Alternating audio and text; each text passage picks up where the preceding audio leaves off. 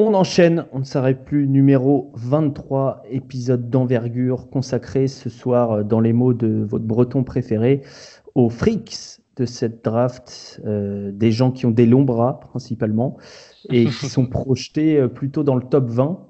mais on ne sait pas vraiment où ils vont être classés à la draft puisqu'ils sont assez, leur stock, comme on dit, est assez volatile. Donc, donc PG Washington, Romeo Langford, Talen Horton Tucker. Euh, ce soir, on va disséquer un petit peu leur jeu et on va voir euh, où est-ce qu'on les a, nous, sur nos big boards personnels et où, qui serait potentiellement intéressé, évidemment, dans les équipes NBA. Et l'équipe est au complet et ça, ça fait plaisir.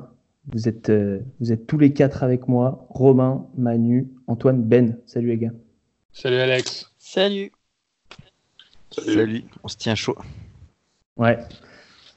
Euh, messieurs, est-ce que est-ce qu'on fait de la pub pour le site avant de, avant de partir pour cet épisode numéro 23 quand même? Puisqu'il y a plein de contenus intéressants. Manu a fait un super article sur euh, les U18 espagnols, enfin pas les U18 de nationalité espagnole, mais le championnat U18 d'Espagne, la Coupe d'Espagne plus précisément, avec plusieurs futurs probables prospects NBA. Antoine a fait un résumé du NBA Combine. Et, euh, et voilà, le site est bien rempli, plus de 50 scouting reports, donc allez-y, envergure.co.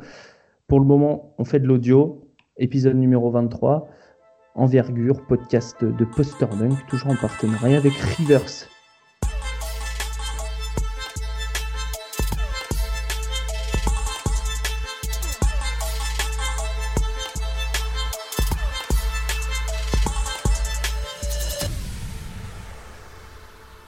Messieurs, on commence par PJ Washington, si vous le voulez bien. On a discuté il y a deux minutes. C'est celui qui est le plus haut, sur, en tout cas sur nos classements personnels. Joueur de Kentucky, deuxième année. Euh, Antoine, vas-y. Je te laisse présenter, euh, présenter ce prospect. Je sais, je sais que tu l'aimes bien. Moi aussi, je l'aime bien. Ça m'arrange qu'on commence par lui. Donc, euh, des, des ouais, alors... et un physique NBA ready. Ouais, c'est ça. Euh, PG Washington, euh, bah, si on veut le présenter, il faut, il faut le présenter depuis le début. Euh, donc son environnement familial et puis ses origines. il est d'une famille de, de sportifs, PG Washington. Son père, c'est le coach, c'est le head coach de Finlay Prep. Finlay Prep, c'est une des mhm. plus grosses prep schools de, des États-Unis avec Monteverde et d'autres trucs comme ça. Euh, où il y a eu des gens comme Bol Bol, tiens, par exemple, ou, pas mal d'autres. Euh, ou DJ Richardson d'Ex Maurienne, par exemple, pas des joueurs comme ça. ouais, c'est ça. Je sais pas s'il était déjà coach, son père, à, cette époque-là. Mais donc voilà, euh, sa sœur vient d'intégrer l'université de Southern Illinois en volleyball, mais bon, c'est un peu, un peu pareil, elle est grande quoi. son frère, je sais pas ce qu'il est devenu. Mais il était dans le il jouait s'il a fini des preps. Il a, il a arraché une brioche de Créteil. non, mais je sais qu'il était, il était euh, dans les, dans les trucs de scouting euh, l'an dernier, enfin dans les, chez les lycéens, et il a visité Mississippi State et pas eu de nouvelles depuis. Je ne sais pas ce qu'il est devenu. voilà. Donc quand même famille de, de, sportifs quoi. Ouais, famille de sportifs. Et Ben, euh, un joueur qui a une bonne, enfin un physique, euh, je disais en intro, plutôt, euh, plutôt taillé pour la NBA. Hein. Euh, on l'a vu au NBA Combine. Il a des mensurations totalement adéquates, voire même avantageuses pour son poste.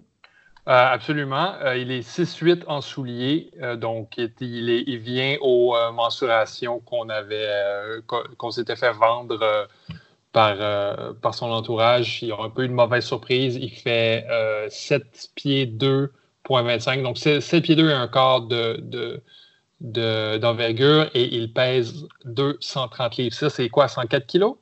Alors, 2, 2, mètres, 2 mètres 03 de taille, en soulier, hmm. comme tu dis. Combien, euh, en, pied, en, pied, en pied, en taille? 6-8. 6-8. Ouais, parce que je l'avais à 6-9, moi, c'est pour ça. Bon, enfin, je chie quand du détail. Voilà. La pinaille. Ça coupe des cheveux en 4. 2 mètres 19 euh, d'envergure, et euh, ce qui est beaucoup, hein, et 104 euh, kilos. sur nos mesures. je suis sur notre site. Je, ne fais que lire. C'est des mensurations qui sont un peu des mensurations maintenant qui sont devenues de base pour un ailier, un ailier partant en NBA. Il n'y a pas beaucoup de joueurs qui vont être titulaires dans cette draft-ci qui vont avoir une, chance d'être un bon joueur titulaire, mais, mais PJ Washington, lui, part avec tous les atouts.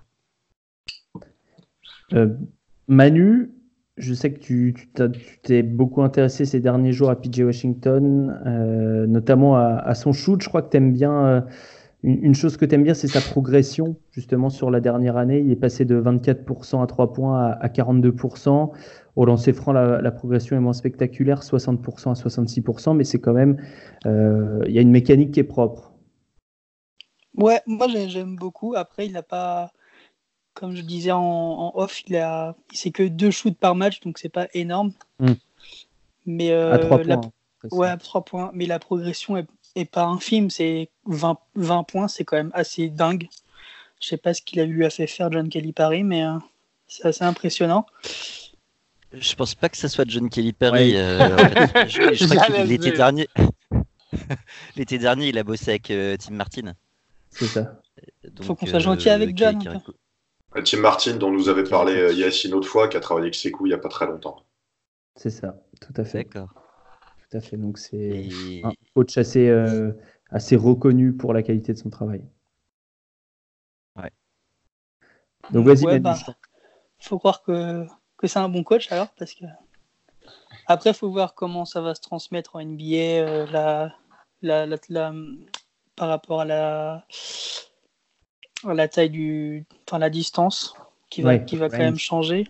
Mhm. Après, c'est pas un joueur qui, moi je trouve qu'il s'écarte pas trop tant que ça. Donc faut voir. Je trouve que c'est un, peu un intérieur old school dans un corps d'un intérieur euh, nouvelle génération. Avec Kentucky, il a beaucoup joué poste bas. Il a vraiment fait des choses intéressantes poste bas. Et au final, euh, comme dit euh, Romain, des fois, c'est un joueur qui, fait ce qu'il sait faire en fait. Et du coup, bah, il continue et ça fonctionne comme ça. Donc, il euh, faudra voir l'évolution. Mais je pense qu'il a une, bonne, évolution devant lui. Je pense que ça peut devenir un bon aussi sur catch and shoot.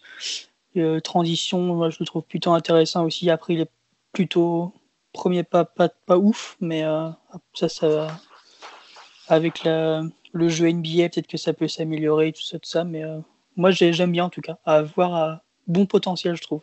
Hmm.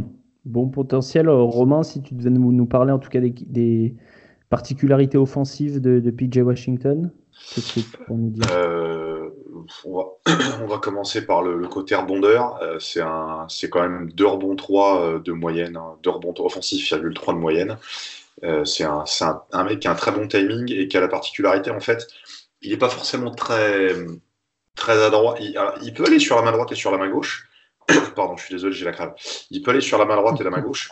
Euh, sa finition main gauche, elle n'est pas forcément toujours parfaite, mais il a une vraie qualité, c'est qu'il va toujours, toujours, toujours chercher son rebond derrière.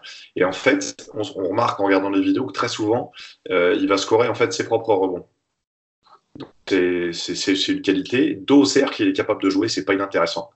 Euh, bon, c'est assez, euh, c'est assez primaire, mais parce que c'est simplement des hooks, il y a un petit peu de travail avec du travail de fin d'open under, mais c'est essentiellement des hooks. Il désaxe bien sa balle, c'est un peu ma marotte sur les joueurs intérieurs. C'est un mec qui joue bien sur le ballon, qui est capable de couper, d'offrir des solutions, notamment sur la ligne de fond, dans tout ce qui va être euh, backdoor, travail autour des intérieurs, etc. etc. Et, euh, et ouais, il y a, y a, un début de tir externe. Alors, s'il n'y a pas forcément ce que disait Manu, un gros volume de tir, quand on fait le rapport tir à 3, lancer franc, son, pourcentage de lancer n'est pas forcément, euh, forcément extraordinaire. Je pense pas que ce soit un mec qui va vraiment, vraiment s'écarter beaucoup, mais il y a de l'énergie. Il aime bien monter deux pieds plus qu'un pied, y compris sur les finitions un petit peu près du cercle de ce que, de ce que j'en ai vu, puisque j'ai un peu creusé le dossier ce soir. J'ai peut-être raté des choses, mais je le vois comme ça. Mais globalement, je trouve que pour un poste 4, c'est pas loin d'être NBA ready pour une équipe qui aura du temps de jeu lui donner. Pas forcément une grosse rotation, mais une équipe qui aura du temps de jeu lui donner, ça peut être très intéressant. Hmm. C'est ça, euh, ESPN euh, lors du NBA Combine euh, et, des interviews que Mike Schmitz menait, dans la description c'était marqué Power Forward Center, c'est-à-dire qu'il 4-5, voire, voire 5 small ball. Alors 5, il va falloir qu'ils prennent un, un, petit peu de muscle, mais mais dans l'ensemble, c'est assez costaud. Ben, c'est un joueur qui, qui, est à l'aise près du panier, hein, disait Romain. C'est un joueur qui, qui, a, qui, a, des très bonnes stats au niveau de la finition au cercle. On, on est à, à 67% au cercle, ce qui est correct, avec la majorité de ses shoots qui vient euh, pas loin de l'arceau. Quoi. Ben, il a des bonnes stats partout, pour être honnête. Là. Il, a, il a été, à, à, part au, euh, à part au lancer franc où est-ce qu'il fait 66 il est, il est du plancher, il est à 52. À 3 points, il est à 42. Euh, son, je pense que son true shooting est à 56% si je, ne m'abuse. Donc, euh, c'est un joueur qui, dans son ensemble, est assez efficace. Mais oui, c'est un joueur, euh, c'est un joueur qui particulièrement, qui joue particulièrement près du cercle. Ce qui m'inquiète un peu en NBA parce que en, NCAA, c'est quelqu'un qui domine physiquement plusieurs joueurs à cette position. Je me rappelle d'ailleurs cette année, je crois que c'était contre Tennessee, il avait eu des batailles absolument farouches au poste bas avec Grant Williams. Les deux avaient fini les quatre fers en l'air pas mal souvent. Euh, mais, mais en NBA, en NBA, il va falloir qu'il écarte le jeu un peu parce que ça, ça ne fonctionnera pas euh, contre tout le monde. Euh, ça, l'adaptation, ça ne m'inquiète pas trop parce que c'est un joueur à extrêmement haut QI. Je crois que c'est un des joueurs avec les plus hauts QI dans la draft cette année. Donc, mais, mais oui, ce sera. je crois qu'on va le voir jouer beaucoup moins souvent près du cercle chez les pros. Je suis d'accord. Et d'ailleurs, il y a déjà un très bon pourcentage à mi-distance. Mhm. avec un volume très intéressant. Il a plus shooté à mi-distance qu'au cercle d'ailleurs. Il a 45% à mi-distance, ce qui est beaucoup. Hein. Ce qui est pas, c'est, pas des shoots à grosse valeur, mais, euh, mais ça veut dire qu'il y a du toucher, ça veut dire qu'il y a, de la précision dans le tir. Antoine, sur le QI, et après Manu, je sais que c'est quelque chose auquel tu portes particulièrement attention, justement l'intelligence du joueur. Euh, Antoine, qu'est-ce que tu as à en dire de... Moi, je trouve que c'est un joueur qui a montré cette année une qualité de passe en, forte progression. Euh, ouais, il, a, progressé, euh, il, a, il, a, nettoyé son jeu en fait, parce que, bah, enfin, en vrai, l'an dernier, c'était pas du tout ça. Hein. Il arrivait, il était, il n'avait pas du tout le même physique que cette année dans, ses prises de décision, c'était pas du tout ça. Là, il y a eu un vrai progrès de fait, euh, beaucoup plus propre. Et c'est un joueur qui s'est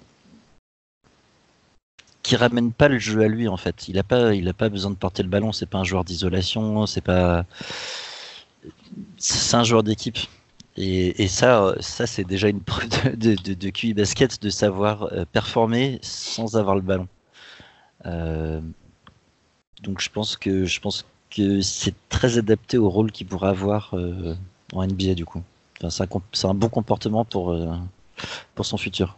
Pour moi, c'est un, glue, un glue guy en puissance. Ouais. Manu, tu confirmes, c'est un joueur qui force pas trop, malgré le fait qu'il aime bien aller frotter à l'intérieur, qu'il soit souvent dos au jeu, puisqu'il joue il a beaucoup joué dos au cercle. Ouais, ouais, moi j'ai regardé la, euh, je sais plus lequel, parce qu'ils ont joué trois fois contre Kentucky, mais euh, contre Tennessee. J'ai regardé un des derniers matchs contre Tennessee et il était vraiment intéressant au niveau de la, passe. Après, sur les statistiques, ça se voit pas parce qu'il a, il a moins de deux passes de moyenne.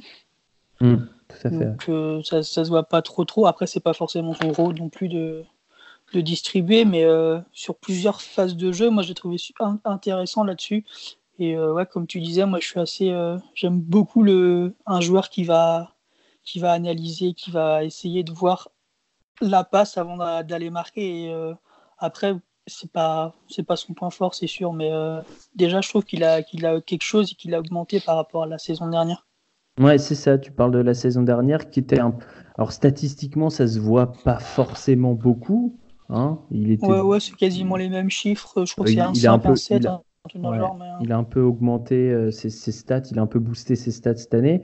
Mais par contre, il y a, un vrai différentiel par rapport à sa saison freshman. Hein. Et puis, alors que c'était justement un, joueur euh, qui était une, recrue de, une recrue 5 étoiles, si je ne m'abuse. Hein. Ouais, après, je sais plus la, classe qu'il y avait Kentucky il y a deux ans, mais ça peut expliquer son. Justement, que maintenant, il, est beaucoup plus de, il avait beaucoup plus des de place dans la rotation. Je ne sais plus ce qu'était la Kentucky il y a deux ans, donc je peux pas trop hmm. m'avancer. Ouais, mais c'est vrai qu'il y a une belle progression et c'est toujours intéressant quand il y a, des, L'année dernière, il y avait Kevin Knox à sa position. Oui, ouais, voilà. Ça fait. Il y avait, il y avait, mais il y a Ben, tu confirmes, il y a une, il y a une vraie évolution et ça laisse à penser que c'est un joueur qui sait à la fois s'adapter à son rôle et euh, qui, bah, qui est assez intelligent pour assimiler les choses qu'on lui apprend. Quoi. Oui, et je dirais même pas même plus que ça, je parlais de Glue Guy tantôt, c'est quelqu'un qui va faire ce, a, ce que l'équipe a besoin qu'il fasse dépendant au match-up. S'il a un, il a un match-up plus léger au poste bas, il va aller au poste bas. Si on a besoin de lui au périmètre, il va aller au périmètre. Euh, si on a besoin, si, si, s'il reçoit une prise à deux, il va être capable de trouver la passe. C'est, un joueur qui, qui se démarque vraiment par son QI basket. Personnellement, je trouve que c'est, c'est probablement il y, a plusieurs, il y a plusieurs choses à aimer chez PJ Washington, mais c'est pour moi ma chose préférée euh, chez lui. Hmm. Antoine, est-ce qu'il n'est pas bas parce qu'il euh, il est difficile à projeter dans un rôle qui sera forcément différent de celui qu'il avait en, NCA euh, Quand je dis bas, relativement bas dans les mock drafts par rapport à ce que nous, nous pensons. Je, pense qu'il est bas parce que déjà de 1, il avait quand même déçu l'an dernier. Euh, et, deux, il a peut-être pas le, plafond estimé le plus haut, alors que je pense qu'il a un, il a un potentiel euh, supérieur à bien des, à bien des gars qui, qui sont mis devant, en général. Euh, c'est le problème aussi des joueurs. Euh, Washington, il est sur les radars depuis qu'il a, depuis qu'il a 15 ans.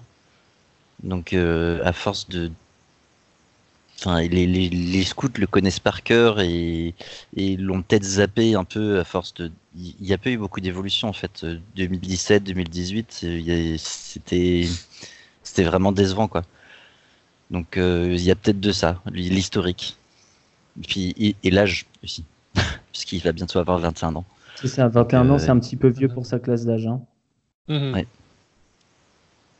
Ben, euh, qu'est-ce Mais euh, qu'est-ce que je veux dire? Après, euh, sur, le potentiel et tout, et sur la position, euh, c'était un poste 4 à l'époque. C'était un pur poste 4 quand il jouait les, compétitions euh, FIBA.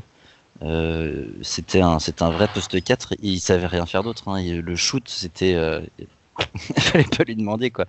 Pareil sur le QI basket ou le handle, c'était vraiment zéro quoi mais il avait, il avait ses, armes de poste 4 et au fur et à mesure, euh, je crois que c'est son père qui veut le faire jouer poste 3, euh, enfin qui voulait en tout cas, qui il a, il a acquis d'autres armes, d'autres, euh, il a un meilleur handle, il a un bien meilleur shoot et ça, ça a vachement diversifié son jeu plutôt que d'en faire une espèce de brutasse au poste, au poste 4 hmm. pur. Ça aurait marché en, dans le cursus universitaire, mais en NBA beaucoup moins, je mhm. pense.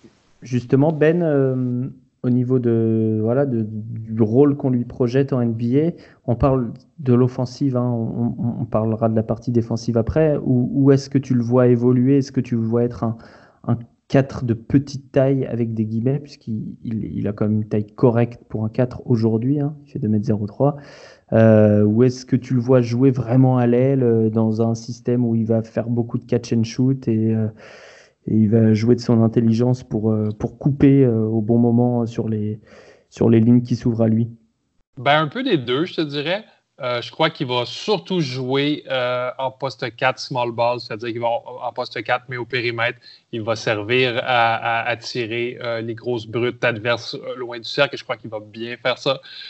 mais je crois qu'il va jouer, je crois qu'il va jouer aussi en, en poste 3 dans des, dans des alignements plus gros et qui va surtout aussi, euh, on va lui demander de faire des trucs comme euh, faire poser des écrans, euh, de faire partie de, des jeux complexes afin de, afin de, libérer les shooters de son équipe. Donc, je crois qu'on a, je crois qu'on a, c'est pas un rôle précis qu'il va avoir dans l'NBA, mais il va avoir, il va être capable de faire plusieurs petites choses.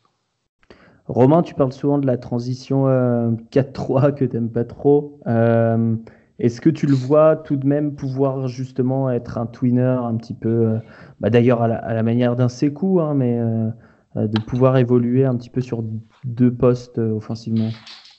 J'ai jamais été vraiment persuadé que Sekou pourrait, évoluer sur deux postes en NBA. moi, la transition, le, le côté twinner, oui. La transition de l'un à l'autre, j'y crois plus difficilement. Il y a un truc, il me semble, dont on n'a pas parlé sur, euh, sur PJ Washington, c'est sa capacité à finir avec le contact.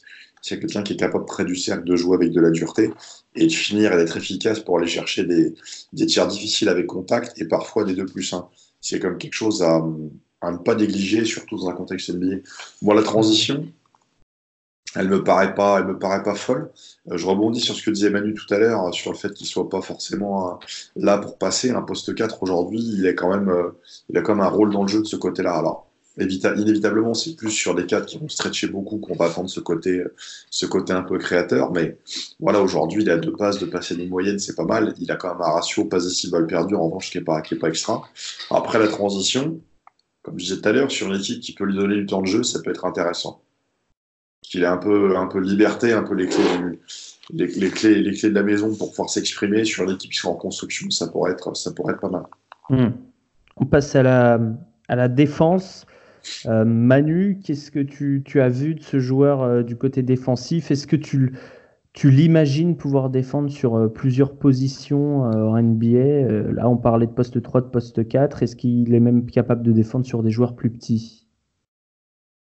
Voire plus grands d'ailleurs moi, je ne l'ai pas trouvé exceptionnel en défense. Après, sur des joueurs de, sa taille, voire 4 NBA, je pense que oui. Mais euh, je pense que face à des joueurs rapides, il aura du mal. Parce que, je sais pas, moi, je ne l'ai pas trouvé euh, exceptionnel là-dedans. Je sais pas.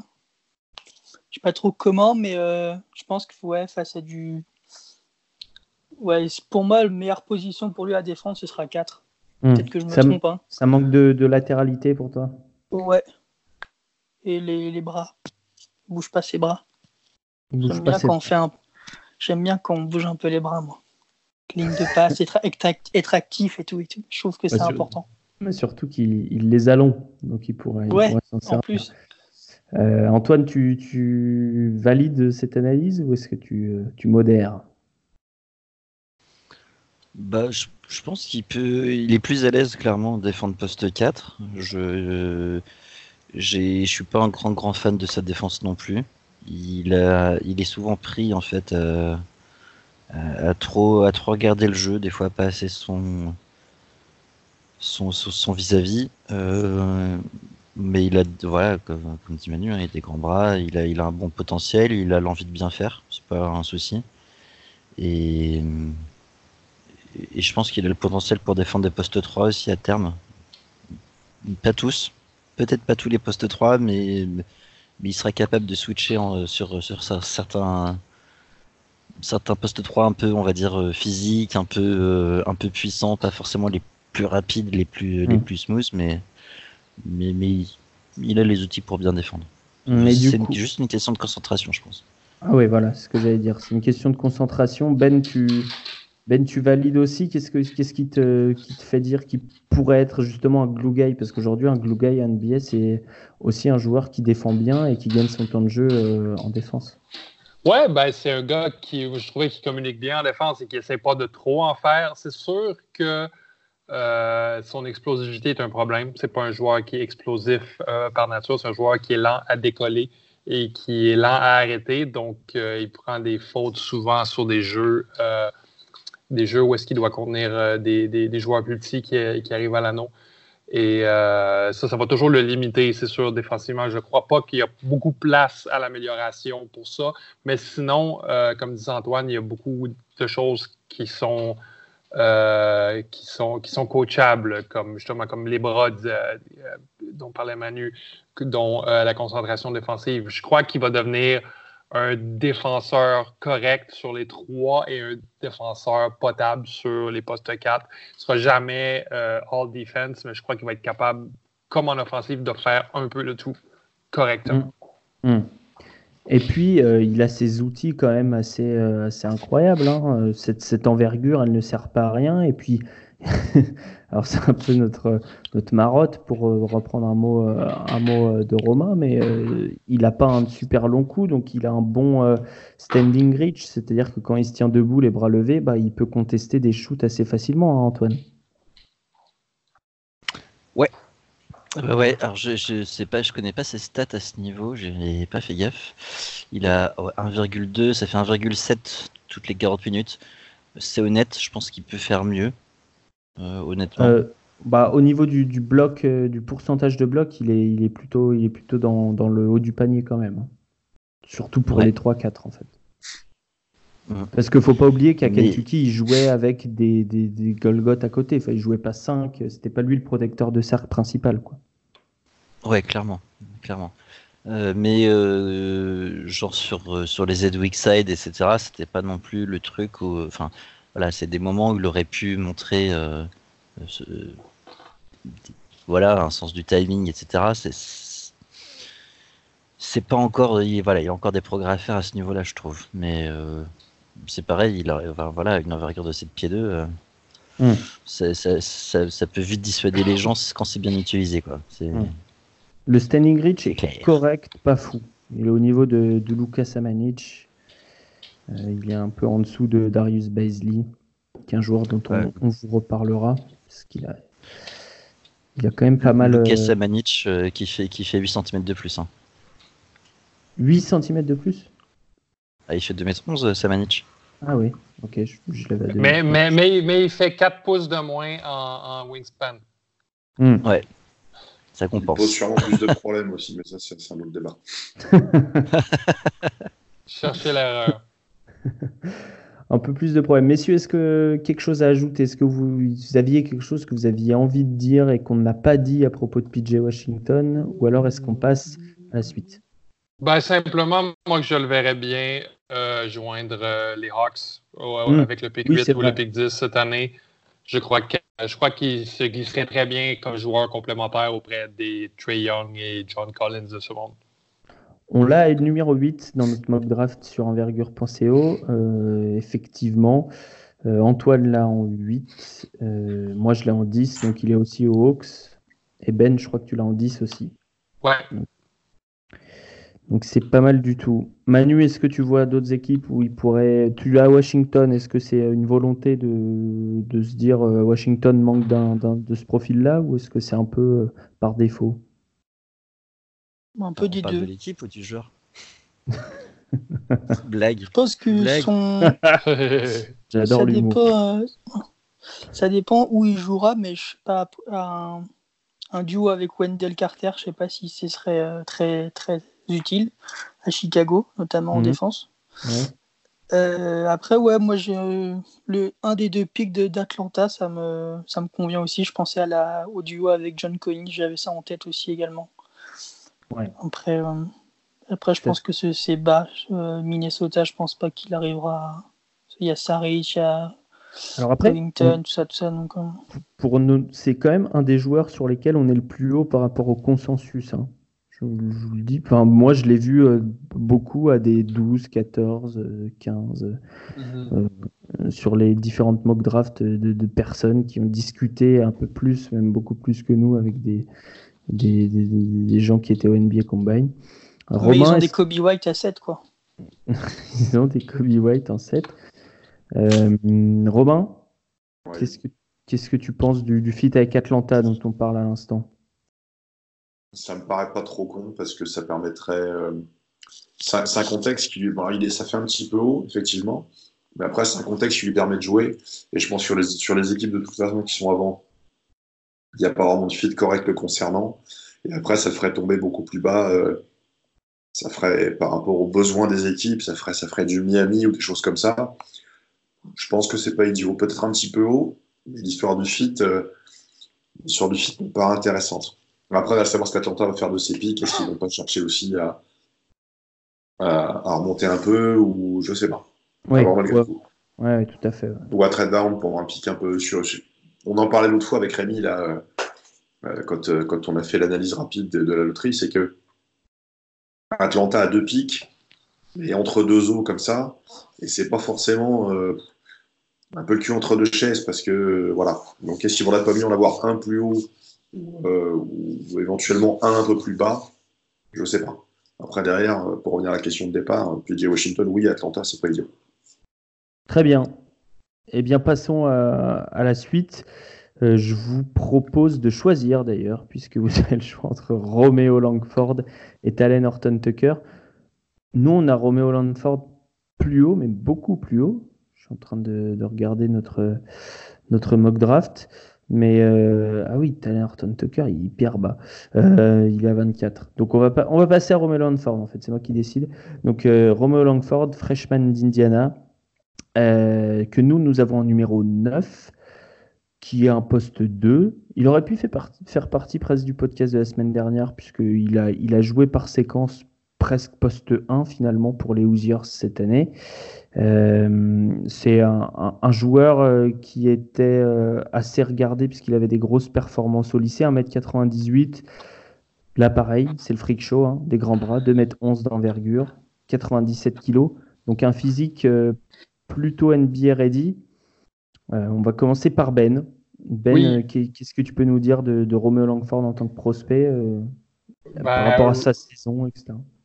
Romeo Langford, c'est un prospect qu'on attendait beaucoup au début de la saison. On s'était fait vendre un joueur très. Euh, un joueur tout en finesse qui est capable de, finir au, euh, euh, au cercle beaucoup, de, manière beaucoup plus, de manière beaucoup plus sophistiquée que les joueurs de son âge, qui, étaient, qui étaient malgré tout capables de finir avec brutalité aussi.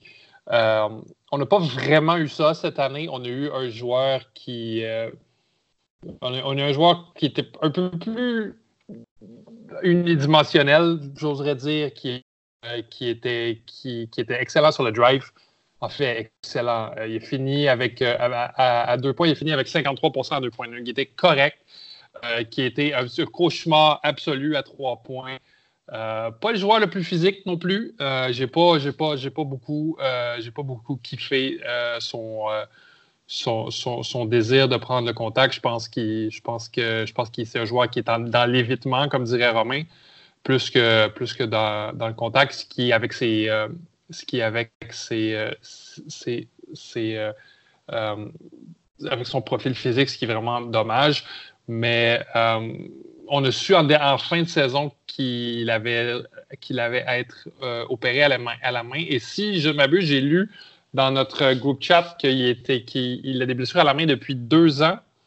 Alors ça, c'est Antoine. C'est Antoine qui, qui, nous a donné cette information. Vas-y Antoine, euh, toi qui, qui, qui, euh, qui clairement n'est pas très haut sur le prospect euh, Romeo Langford, Moi du non fait plus, hein. notamment de ses blessures récurrentes à la main. Ouais, tu commences avec Ben et moi, je crois que c'est les, on est les deux qui n'aiment pas trop. Mais concernant la blessure à la main, oui, j'ai, Tant mieux. Comment t'as dit, Romain? J'ai dit attendez, qu'on attendait que short la disqueuse. Mais oui, du coup, vu qu'on faisait Romu Langford, euh, j'ai refouillé dans les, vieilles notes de Scouting Report de, de Romu et euh, j'ai vu qu'il y avait des notes de blessure, enfin qu'il y avait des bandages à la main en 2016 déjà, euh, déjà sur la main de shoot. Donc, bah, une blessure récurrente à la main, c'est un, peu bizarre déjà, et c'est peut-être un peu inquiétant à voir. Mais on est sûr que c'est une blessure? Bah, il s'est fait, pour le style. Il bah, s'est fait, opérer, euh, il s'est fait opérer euh, au mois d'avril, non? Oui, oui, non, mais il avait, il avait des problèmes à la main cette année, ça c'est sûr. Il y a deux ans, je, n'en sais rien, mais cette année, c'est sûr qu'il avait des problèmes à la main et ça a été dit euh, par, plusieurs, par plusieurs communiqués du staff médical. Moi, si qu'il son shoot alors. Moi, je dis, s'il si, avait la même main bandée il y a deux ans, il n'y a pas de fumée sans feu. Il y a trois ans, en fait. Eh, on lui fait pas hein, à Ben. Ce qui expliquerait pourquoi il shoot à 20% à 3 points depuis, depuis qu'il est tout petit. Quoi. 27%, cette année, à, peu près 4 tentatives par match. Et 72% c'est France qui est correct et pas du tout exceptionnel. Euh, Manu, justement, tu parlais de son shoot l'impression que tu t'es un peu concentré sur, sur la gestuelle. Bah, j'ai remarqué, je crois qu'Antoine l'a remarqué aussi, c'est qu'il finit pas son geste en fait. Son poignet il reste bloqué plus ou moins haut. Quelle surprise Et bah, bah oui, du coup. Et du coup, ouais, c'est un lien inévitable parce que tu tu peux pas bien shooter si ton si ta main elle reste bloquée là, y a, le, le ballon il n'est pas guidé jusqu'au bout donc euh, hmm tu peux pas. Ouais, 27%, il est. Il... Bah après, du coup, 72 au lancer France, c'est étonnant. C'est faible hein, pour un arrière. Ouais, c'est faible, mais c'est pas. pas scandaleux. Ah, pour, un Mais poste oui, c'est 2, faible. pour un poste 2, pour moi, Oui, c'est Flag. après, Ah oui, après non, oui, Barrett à est à 85, 67%. euh, c'est pas- Et il est numéro 2 ou 3 de nos bornes, tu vois. C'est pas... C'est pas forcément. Mais euh, Robin, bah, vas-y, la disqueuse. Allez, on sort le sécateur. Il y, a, il y a plusieurs problèmes. Bon, déjà, vous pouvez ajouter à son, à son côté blessure qu'il a raté le NIT parce qu'il y a une blessure auto également. Euh, Après, c'était un peu une blessure diplomatique, moi visiblement, mais bon, enfin, ça, en tout cas, ça rassure pas. J'ai une photo de lui sur le tir à l'heure actuelle, ça confirme ce que je voyais, je cherchais ça depuis tout à l'heure, ça confirme ce que j'ai vu un peu sur la vidéo, armé très bas. Il arme très bas, euh, avec une tête qui part un peu en arrière, donc il n'y a, pas forcément une grosse stabilité, et, euh, et un tir qui est, qui, est, qui est pas forcément tout à fait, tout à fait terminé. Alors, la façon dont il est strappé au poignet, je vois pas très bien si le pouce est pris avec, mais ça peut, ça peut être, euh, en fonction de si le pouce est pris avec ou pas, ça peut être un problème, euh, un problème simplement ligamentaire qui est lié au pouce. Et là, je vois que sa balle, elle est, enfin, je suis pas médecin, mais c'est ce que, ce que j'en déduis par expérience. Et là, je vois en plus que sa balle, en termes de tenue de balle, elle est posée carrément sur la paume. Donc, la, la balle posée sur la paume, la raideur au niveau du poignet fait qu'inévitablement, la balle ne peut pas monter. Donc, ça explique, ça explique son pourcentage un peu cata. J'ai vu un joueur qui était capable d'aller finir, euh, parfois les deux mains, mais qui est beaucoup sur de l'appel, sur de l'appel de pied, sur les, sur les prises d'impulsion. Euh, j'ai vu un joueur qui a un jeu un peu mid-range, euh, parfois sur des choix un peu curieux. Il aime beaucoup se créer des espaces en engageant un appui, notamment quand il attaque sur sa main gauche, en revenant, pas nécessairement un step back parce qu'il garde toujours un appui au sol, mais il, il arrive à se créer de l'espace sur un dribble euh, dans, dans les zones à mi-distance. Donc il a, il a un côté mid-range qui est, qui, est, qui est curieux pour un joueur de son profil, mais qui est pas inintéressant. Il y a une efficacité offensive, mais pour moi, son tir à 3, ça reste, ça reste quelque chose de rédhibitoire totalement. Euh, après, j'ai des doutes sur d'autres petites choses, mais j'ai pas forcément vu assez pour, pour détailler. En tout cas, à l'heure actuelle, pour moi, par rapport à, à d'autres arrières qu'on a, qu'on a pu voir ou qu'on- dont on a pu parler, c'est, c'est un petit peu en dessous de, un petit peu en dessous, on va dire. Hmm. C'est un- Et sur, euh, sur certaines photos, il a le poignet, il a le, le pouce qui est bandé aussi. Ouais, bah, Ça dans fait- ce cas-là, Ça Ça. fait poignet Et- et pouce en fait. Et, et je regarde les, des photos sur Google et sur des, plusieurs photos où il ne joue pas, il se tient la main. Oui, mais d'ailleurs, c'est euh, c'est torn, euh, torn thumb ligament, enfin, euh, ligament du pouce tordu. mais c'est, c'est, c'est, euh, euh, c'est qu'il est, c'est qu'il est arraché. Oui, Thorne, pardon, oui, non, qu'il est déchiré, pardon. Mais c'est la blessure, c'est la blessure notamment qu'a eu Sekou cette année. Hein. C'est-à-dire que c'est pas quelque chose de méchant, mais le problème c'est que là où c'est situé, moi c'est, je me bats toujours avec les joueurs avec ça l'entraînement, avec les joueuses aussi, c'est que parfois par flemme à l'entraînement, on est en retard, on fait faute, on met un coup de masse sur le ballon, et le problème c'est que très souvent, on tape sur les doigts en faisant ça. Et moi j'ai déjà vu des cas de joueurs en fait se blesser et justement se, se, ça, s'abîmer un peu le, le tendon du pouce. Parce que justement, par flemme, il y avait ça. Donc, quelque part, c'est une blessure au basket qui est très emmerdante parce que tout ce qui va être capté de balle, c'est compliqué. Tout ce qui va être passe, c'est compliqué. Et derrière, sur le tir, j'en parle pas. Donc, c'est aussi quelque chose qui peut être présent depuis longtemps, qui est pas forcément très grave, mais qui, faute de pouvoir s'arrêter complètement, est pas facile à guérir. Ouais. Donc, ça peut Alors revenir là- régulièrement.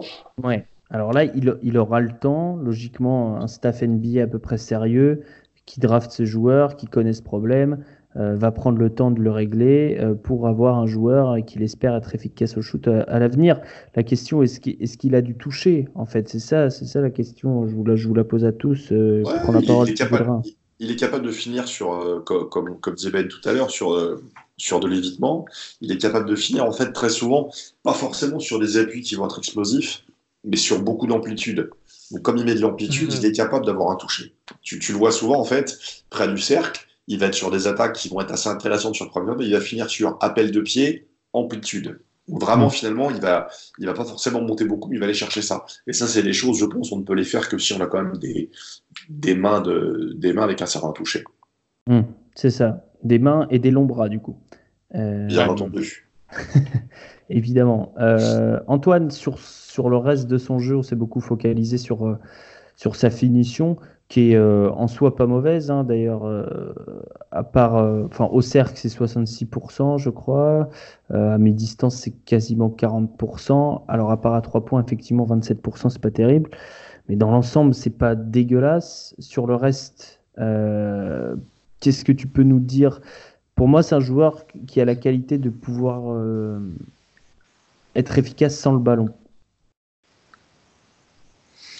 Bah pas pour moi. Euh, je...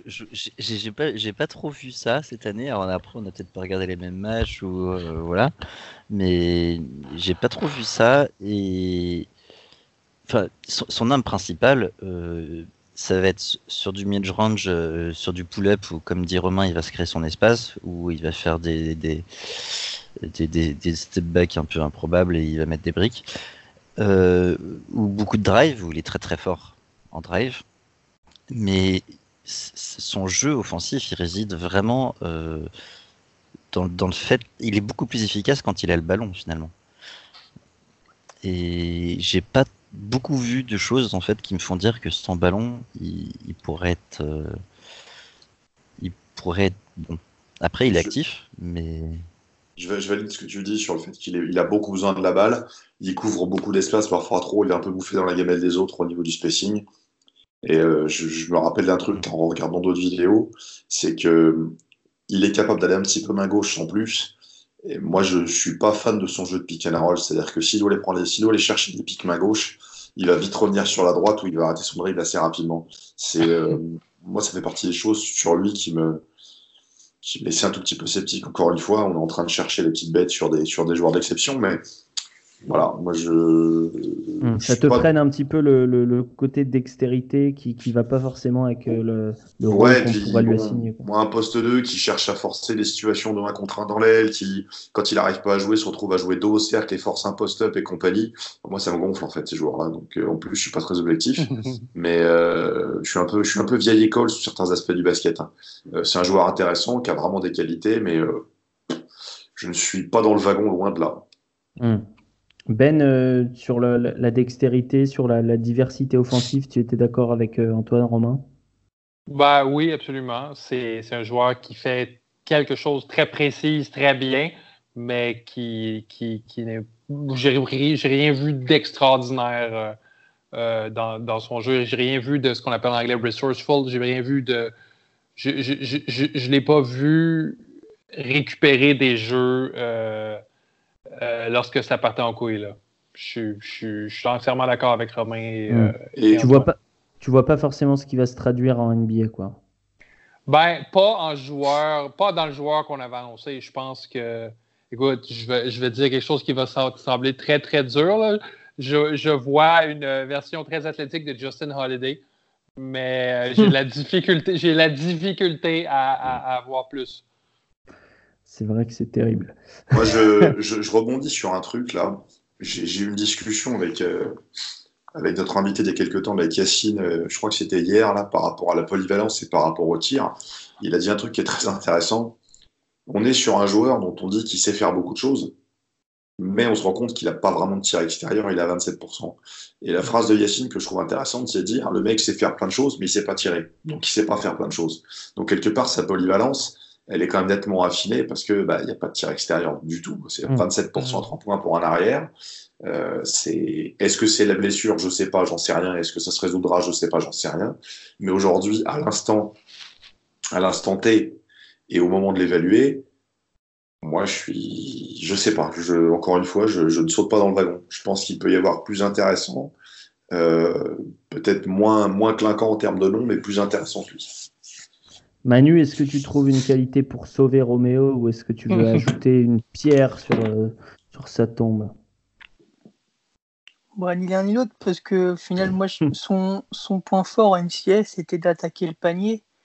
Et euh, en NBA, il aura beaucoup moins de. Il va se retrouver avec, face à des joueurs beaucoup plus rapides, beaucoup plus euh, physiques, beaucoup plus tout.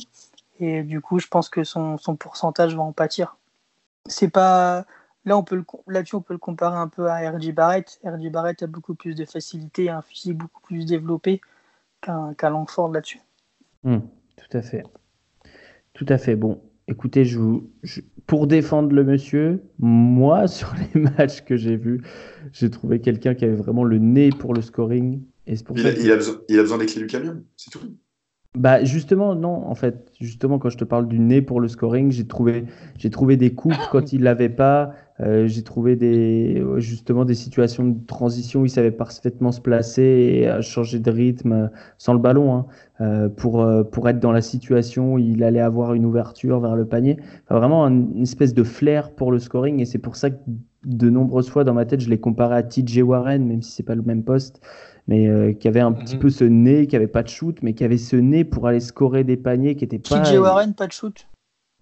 Bah, Ouais, il n'y avait pas de shoot à, il y avait pas de shoot à, North 3 Carolina points. State. Quoi. À 3 points, si tu regardes ses, ses pourcentages à North Carolina State, c'était assez désastreux, surtout en freshman, je pense. Et, euh, et voilà, c'est pour ça que c'est pour ça que je et, et pour et du coup, je suis d'accord avec toi, Romain. Il y a il y a du toucher en fait. Il y a des, il trouve la manière de scorer alors qu'il Ouais, pas tant athlétique que ça. Et donc, c'est ce qui me fait dire que c'est vraiment le genre de joueur qui va arriver à scorer malgré le fait de pas trop avoir la balle, malgré le fait de. Enfin, c'est vraiment un mec qui, qui sait le mettre le ballon dans le panier, quoi. Et c'est quand Après, même. si on, si on regarde son log de la saison, euh, il y a un match où il se trouve face à Purdue euh, en janvier. Le reste, là, il met 4 points. il met 4 points, il passe à trave complet. Euh, le reste, euh, il y a un ou deux matchs à 9 points, mais sinon, c'est. C'est très constant, c'est-à-dire qu'il n'y a pas de situation où il met 32 puis le lendemain il met 4, quoi, les choses qui sont toujours un petit peu, Mm. un petit peu remarquées. Là, il y a un match à 4 points, il y a trois matchs à 9, et tout le reste, ça monte parfois assez haut. Donc, non, non, il y a un instinct de scoreur, il y a quelque chose, on va pas non plus. euh, Je crois que c'est le, moment de la placer, on va pas jeter le bébé avec l'eau du bain, parce que ça fait longtemps qu'on l'a pas. Mais, euh, ça faisait quelques semaines. Non, non, mais après, après, voilà, ça reste un joueur intéressant, mais moi, je pense qu'il a besoin de beaucoup d'espace. Je pense que ça peut être un bouffeur d'espace euh, dans certains cas, mais qu'après, bon, c'est pas non plus. euh, Mm. C'est pas un mec qui est taillé pour aller jouer au Kazakhstan, quoi. Oui, oui, tout à fait. Et pour relativiser sur une dernière chose pour l'attaque, le, le pourcentage à 3 points, il faut avouer qu'il a pris quasiment la moitié de ses shoots en sortie de dribble, ce qui est peut-être pas l'idéal pour avoir un haut pourcentage à 3 points. Euh. Ce qui est assez rare pour être souligné, il a pris euh, quasiment 45% de ses tirs à 3 points en sortie de dribble. La défense, messieurs, avant de passer à, avant de passer à Talen Horton Tucker et ses très très très très longs bras, on va, parler de Romeo Langford qui a déjà quand même des longs bras et qui a euh, pour le coup Antoine un, un potentiel défensif relativement intéressant. Euh, ouais, ouais, il a un potentiel défensif. Euh, je, je suis pas sûr que ça l'intéresse des masses, en vrai. Mhm. Euh, j'ai vu quand même pas mal de moments où, où en gros, dès qu'il se faisait un peu dépasser ou passer l'épaule, ou ben, il arrête. Il arrête de défendre, en fait. Euh, c'est un peu compliqué, du coup. Euh, il est pareil, je l'ai pas vu toujours utiliser ses bras. Franchement, des fois, je me demandais s'il avait envie de défendre. Et ça m'a fait beaucoup de peine à mon Je sais pas quel match tu as vu. Est-ce que c'est un problème de motivation? Parce que moi, vraiment, j'ai regardé ces matchs contre des grosses, grosses équipes, contre Duke, etc. Et j'ai rarement vu ça, du coup. Enfin, j'ai- pas vu euh, de, manque d'envie particulière. Donc, est-ce que ça peut être ça, justement, à ton avis? C'est vraiment un manque de- d'envie, quoi. euh, de se dire, bon, ouais. bof. Euh, je sais plus quel match, j'ai surtout regardé Langford en début d'année. Euh, je sais que j'ai regardé euh, quelques matchs du lycée il y, a, il y a un ou deux ans aussi, ou non, il y a un an, euh, que, où j'avais noté ça. Je suis peut-être resté sur des trucs de ces années-là, mais j'ai Mm. j'ai pas vu d'amélioration, en tout cas de ce que j'ai vu euh, spécifiquement. Après, tant, tant mieux s'il a, s'il a évolué, je- ça, ça dépendra des matchs, mais Non, non, mais du coup, c'est Mais- assez inquiétant si t'as pas vu d'évolution. Ben, qu'est-ce que tu. Qu'est-ce que tu peux me dire de la défense de Langford? Est-ce que, est-ce que pour toi, il a quand même les outils pour défendre sur une ou deux positions NBA Ben, les outils, oui, il peut clairement défendre en poste 1 et défendre en poste 2. Et je crois justement que si c'est une question de motivation, il va devoir la trouver euh, s'il veut avoir un rôle euh, régulier en NBA. Mais oui, s'il défend, euh, et comme je disais, il a tous les outils pour défendre, c'est clair qu'il y, a un- rôle régulier à NBA pour lui. C'est quelqu'un qui, qui est athlétique, qui est un, qui est un quick twitch athlete, qui, qui a une latéralité vraiment euh, très intéressante.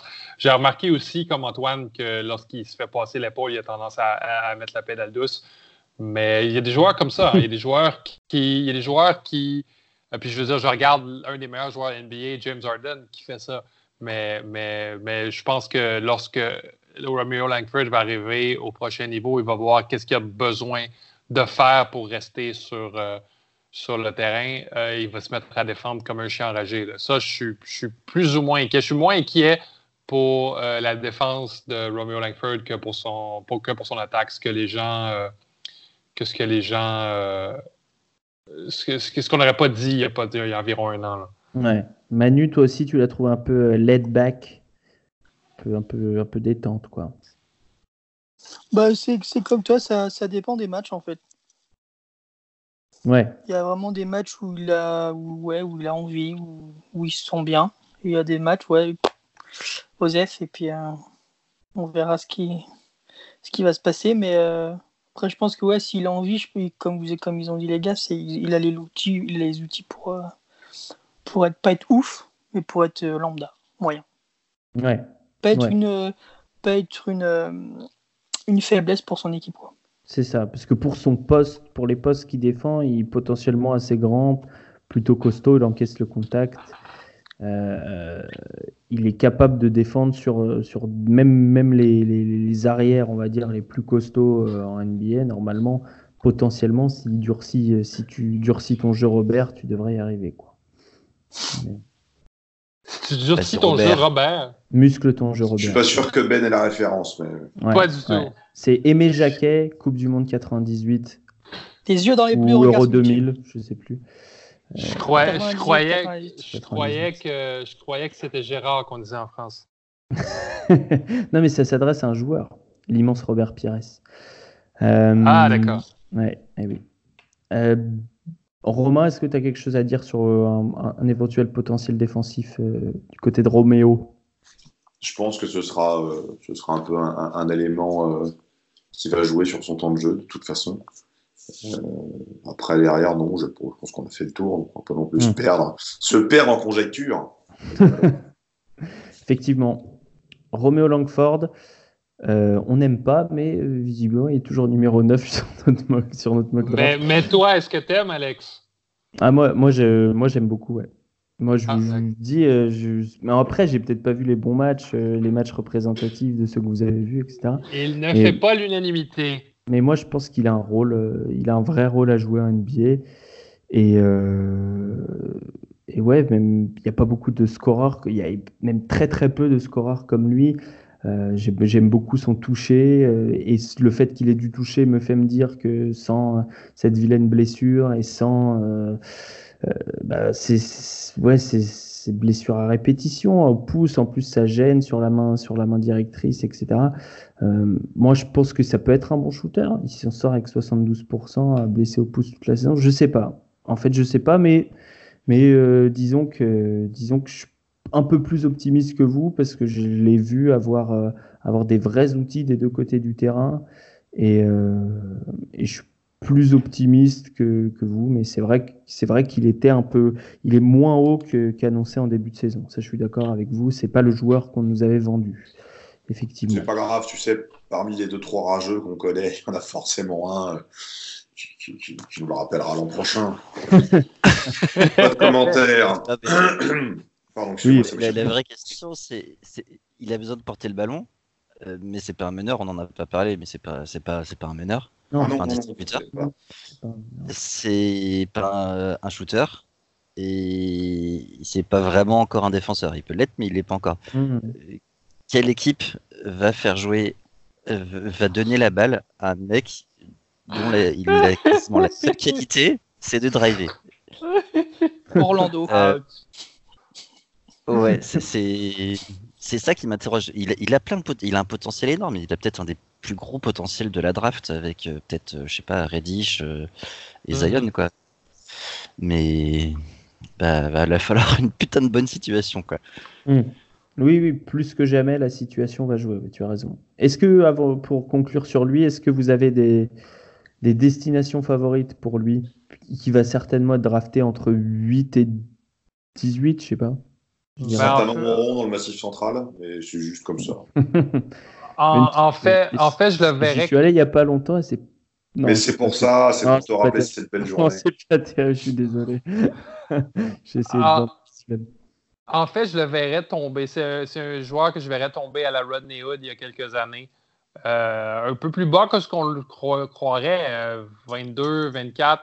Euh, et dans ce range-là, on a des San Antonio, on a des euh, Oklahoma City, euh, Utah, des équipes avec des excellentes situations. Donc, est-ce que son destin, ce serait pas de tomber et de prouver à tout le monde euh, qu'ils qu'ils ont eu tort? Peut-être. Ouais. Hmm. Et pourquoi pas aux Nets? Allen Crabbe s'en va. Ils ont, ils ont Euh, pas besoin, ils n'auront pas besoin avec de. Ils sont déjà Ouais, surchargés sur les postes. Sur, enfin, entre, Din- entre Dinwiddie, D'Angelo Russell, Caris Levert, il y a déjà un petit peu de monde quand même dans ces profils-là. Je suis, je suis pas sûr du fit à, à Brooklyn. Hmm. Alors, est-ce que tu as une autre idée? Euh, Vas-y, Antoine, alors. Non, non, je tiens à dire qu'il y a l'un d'entre nous qui l'a mis euh, au Pixis à Phoenix, quoi. Oui, effectivement. On va se faire engueuler encore. pour, la- pour la complément... Je crois que c'est pour la complémentarité avec Devin Booker. Oui, mais, mais- qui l'a mis à Phoenix Dénoncez-vous. mais c'est moi. Mais, je- mais moi, moi j'assume complètement. hein. Et j'ai dit, j'ai- et en- quand je l'ai mis, j'ai dit Phoenix parce que pourquoi pas. Ouais, C'est une bonne raison. Une bonne raison. il, y a, il y a des choses plus connes qui sont arrivées à Phoenix dans les dernières années. là. Non, mais Merci c'est un peu comme moi quand je poste un montage un peu douteux sur Twitter. C'est bon, bah, c'est pas grave, personne verra, quoi. c'est c'est ça. Non, mais le fit n'est pas du tout évident à Phoenix, mais c'est juste que c'est euh, c'est un joueur qui, qui, est, qui est grand et que je pense que le Phoenix a plus envie de faire jouer euh, Devin Booker à la main que ce qu'on le croit, quoi. Et c'est tout. hein. Mhm. Euh, mais... On remercie le staff des Suns hein, d'ailleurs de... parce que le- les Kings sont ne- n'ont pas de pick cette année donc si les Suns n'étaient pas là on rigolerait beaucoup moins quoi. mais je sais pas si c'est sans doute une mauvaise idée, mais en tout cas, je me dis que c'est pas si farfelu. C'est c'est- c'est pas mon classement personnel, je tiens à le préciser. Mais mais euh, Tu t'arrangeras avec qui de droit quand, euh, quand il t'en parlera. hein, tu Bien tu sûr. l'expliqueras. Bien sûr. Ben, vas-y. dans les idées farfelues, j'ai lu cette semaine que, que les Timberwolves considéreraient Rui Hashimura numéro 11 euh, très très sérieusement. Et Ben, si tu fais des digressions au milieu du podcast, comment on va mais non, mais, mais on, va, on, va, on va rigoler quand même là, le soir de la draft, inquiétez-vous pas. Là. Bien sûr qu'on va rigoler. Euh, mais non, néanmoins, Manu, numéro 11, Timberwolves, Romo Langford, à la place d'Andrew Wiggins. Il n'y aurait Non, pas je- un grand upgrade, Non. il n'y aurait pas. Non, qu'est-ce que, est-ce que tu le C'est un vois Wiggins quelque moins part fort, quoi.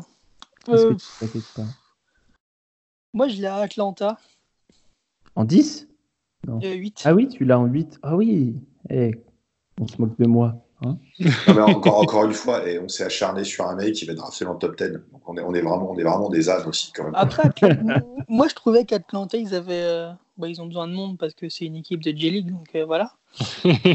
Et c'est une équipe qui travaille bien, Oula, en fait. oula, doucement avec Kevin Murter. Hein. Je trouve que le, le, le staff. Deuxième, il est- deuxième équipe par le rookie. Là.